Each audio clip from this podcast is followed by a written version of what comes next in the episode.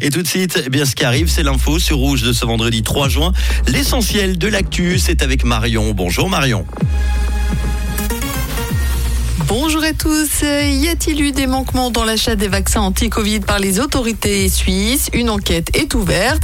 L'armée de l'air veut se doter de nouveaux avions et les Alpes de plus en plus vertes à cause du réchauffement climatique.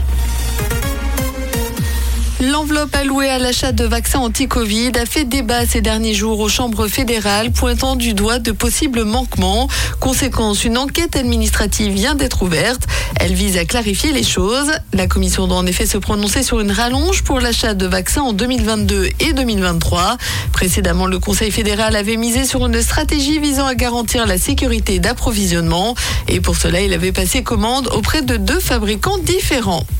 Après avoir confirmé hier l'augmentation du budget à l'armée, le Conseil des États veut aujourd'hui signer un contrat d'achat d'avions de combat américains F-35 et ce à l'automne pour moderniser l'armée de l'air sans attendre le résultat de l'initiative populaire qui est opposée à ce projet selon Viola Amert. Pour Marion Schletter, élue verte et membre du comité d'initiative, il s'agit d'un déni de démocratie. L'impact du réchauffement climatique dans les Alpes est visible jusque dans l'espace, selon une étude des universités de Lausanne et de Bâle publiée hier dans la revue Science. Entre 1984 et 2021, la biomasse végétale a augmenté au-dessus de la limite des arbres dans plus de 77% des Alpes. Un phénomène encore plus marqué au-dessus de 2300 mètres d'altitude.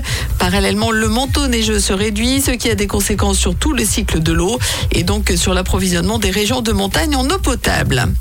Selon le magazine américain Newsweek, le président russe a été traité pour un cancer avancé et aurait échappé à une tentative d'assassinat en mars dernier.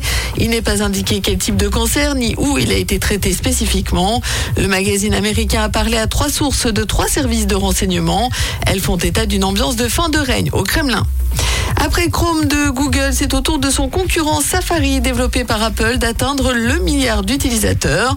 Le logiciel de la firme à la pomme reste encore très loin du leader Chrome, qui compte trois fois plus d'utilisateurs, soit 3,38 milliards. Au Royaume-Uni, le jubilé de la reine Elisabeth II se poursuit aujourd'hui, mais la souveraine a manqué la messe faite en son honneur à la cathédrale Saint-Paul ce matin. D'après son entourage, elle a senti un certain inconfort lors des festivités d'hier.